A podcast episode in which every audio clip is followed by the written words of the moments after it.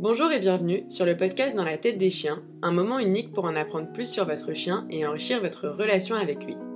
Je m'appelle Alice Mignot, je suis docteur en éthologie et je me suis spécialisée dans la vulgarisation scientifique sur le comportement canin et l'éducation canine bienveillante dans l'objectif de réduire la frontière entre la recherche et le terrain. En parallèle de ce podcast, j'anime donc des ateliers pédagogiques d'éthologie appliqués aux chiens de compagnie, ouverts aux particuliers et aux professionnels. Si vous voulez en savoir plus, rendez-vous en barre d'infos. D'ailleurs, si vous souhaitez soutenir le podcast, je vous invite à vous y abonner sur votre plateforme d'écoute et lui mettre 5 étoiles, voire un petit commentaire, afin de me donner du courage et de la visibilité. Bonne écoute Aujourd'hui, on va donc parler de référencement social. En effet, j'avais pas trop voulu blinder l'épisode sur la synchronisation comportementale, donc on va continuer sur l'effet de nos comportements sur ceux de nos chiens en parlant de référencement social parce que c'est quand même super intéressant. Donc pour reprendre vite fait, la synchronisation, c'est le fait de faire la même chose au même moment et au même endroit que les autres. Dedans, on a la synchronisation temporelle, la synchronisation locale et la synchronisation comportementale. Dans l'épisode précédent, on a donc parlé de synchronisation entre chiens, mais aussi de synchronisation de nos chiens sur nous, et donc de l'importance de faire attention à nos comportements, typiquement quand on croise d'autres chiens et ou humains, et globalement n'importe quoi d'un peu stressant dans l'environnement. Donc pour le référencement social, je vous remets la définition. Le référencement social, c'est le processus par lequel un individu, lorsqu'il est confronté à un stimulus ou un événement inconnu, cherche et obtient des informations d'un autre individu et les utilise pour guider son propre comportement. Donc ça rejoint bien cette histoire de synchronisation et globalement de s'ajuster au comportement des autres. Mais là, du coup, on est vraiment dans une histoire de regarder les comportements de l'autre pour savoir comment réagir face à un stimulus inconnu. Le référencement social comprend donc deux composantes distinctes le regard référentiel du sujet vers l'informateur, c'est-à-dire l'alternance de son regard de l'individu vers l'objet ou l'événement, et la régulation comportementale du sujet basée sur les informations émotionnelles reçues de l'informateur.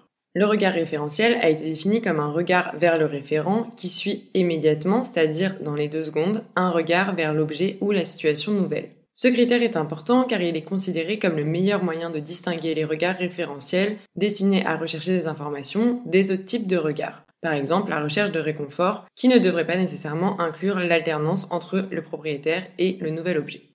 Donc comme dans tous les processus d'apprentissage social, le but du référencement social, c'est de permettre à un individu d'éviter de commettre des erreurs coûteuses associées à l'apprentissage par essai et erreur.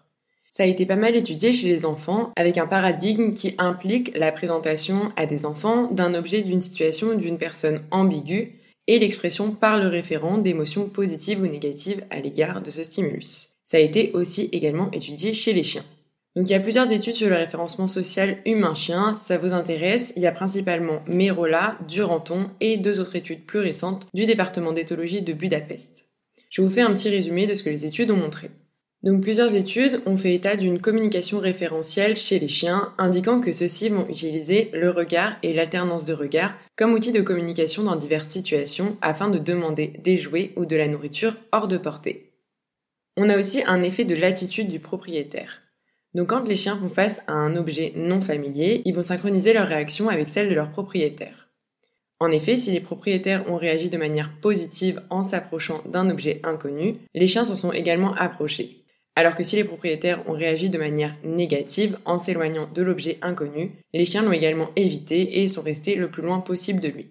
Il y a donc plusieurs études où on a envoyé soit un message positif, soit un message négatif aux chiens. L'objectif, c'est d'évaluer la présence du regard référentiel vers le propriétaire et de la régulation comportementale basée sur ce message émotionnel. Dans cette étude, la plupart des chiens, 83%, ont regardé le propriétaire de manière référentielle après avoir regardé l'objet dit étrange. Ils semblent donc rechercher des informations sur l'environnement auprès de leur humain. Mais on a eu peu de différence entre les chiens des groupes positifs et négatifs en ce qui concerne la régulation comportementale. On a également un effet de la familiarité. Donc dans plusieurs études, les résultats ont montré que les chiens étaient affectés par le message positif ou négatif reçu, mais de manière différente selon l'identité de l'informateur. En effet, lorsque c'était le propriétaire à l'informateur, les chiens du groupe positif le regardaient plus souvent que les chiens du groupe négatif. Et du coup, il passait également plus de temps à s'approcher de l'éventail qui était donc le stimulus ambigu. À l'inverse, les chiens du groupe négatif mettaient plus de temps à atteindre la zone autour de l'éventail et à interagir avec cet éventail. Ces résultats sont d'ailleurs similaires à ceux observés chez les enfants. Donc on a testé les chiens avec leurs propriétaires comme les enfants avec leur maman. Et que ce soit les chiens ou les nourrissons, quand ils recevaient un message positif, ils se rapprochaient de l'objet et interagissaient avec lui plus rapidement que les individus qui avaient reçu un message négatif, qui eux au contraire interagissaient moins avec l'objet, mais aussi présentaient un comportement exploratoire réduit. On retrouve donc les mêmes résultats que dans l'étude sur la synchronisation comportementale de Charlotte en 2016, on avait demandé à des propriétaires de chiens de se comporter de trois manières différentes face à un objet étrange, donc soit rester immobile, soit s'approcher ou soit se retirer. Et on a vu que les chiens ont synchronisé leur réaction avec celle de leurs propriétaires dans la condition de retrait. Ils prenaient donc plus de temps pour s'approcher de l'objet étrange et utilisaient donc la réaction de leurs propriétaires comme le signal d'une menace potentielle et se synchroniser avec eux. Et on a aussi, comme dans la synchronisation comportementale, un effet de la familiarité.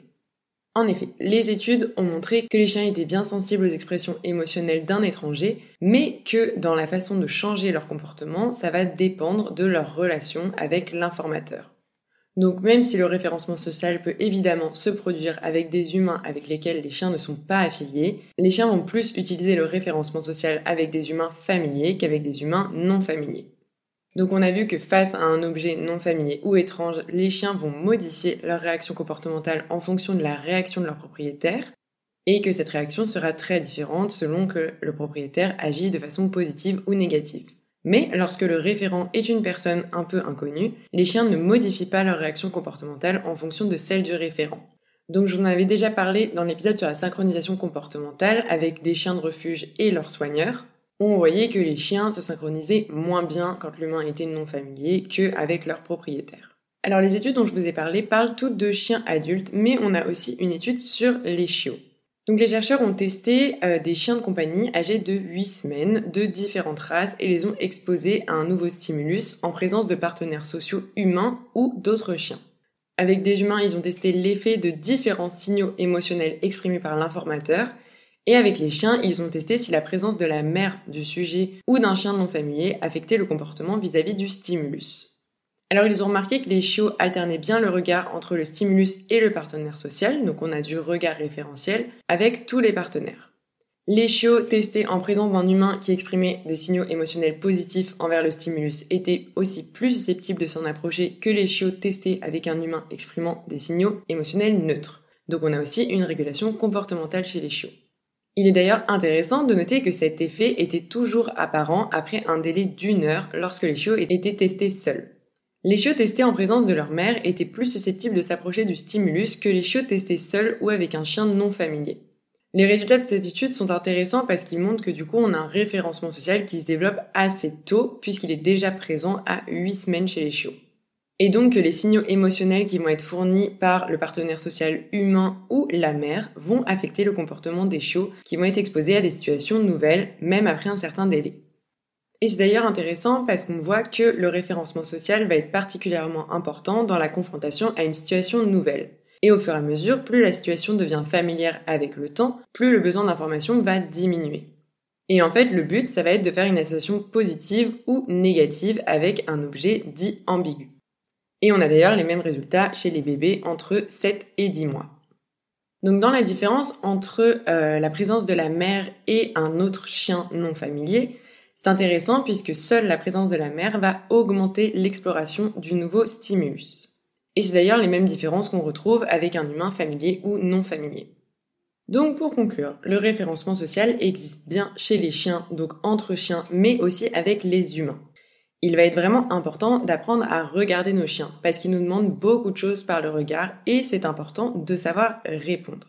Il faut donc faire attention à son comportement. Alors ne tombez absolument pas dans un truc horrible de contrôle sans fin, mais juste prêtez attention à la façon dont vous vous comportez qui va conditionner la façon dont votre chien va aborder les situations dans le futur.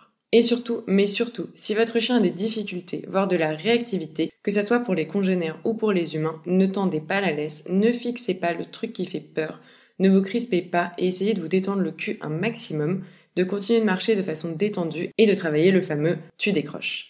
Et c'est d'ailleurs intéressant parce qu'on a vu que c'était présent chez des jeunes individus à partir de 8 semaines. Donc c'est des chiots qui découvrent le monde et qui arrivent chez vous puisque l'adoption est légale à partir de 8 semaines.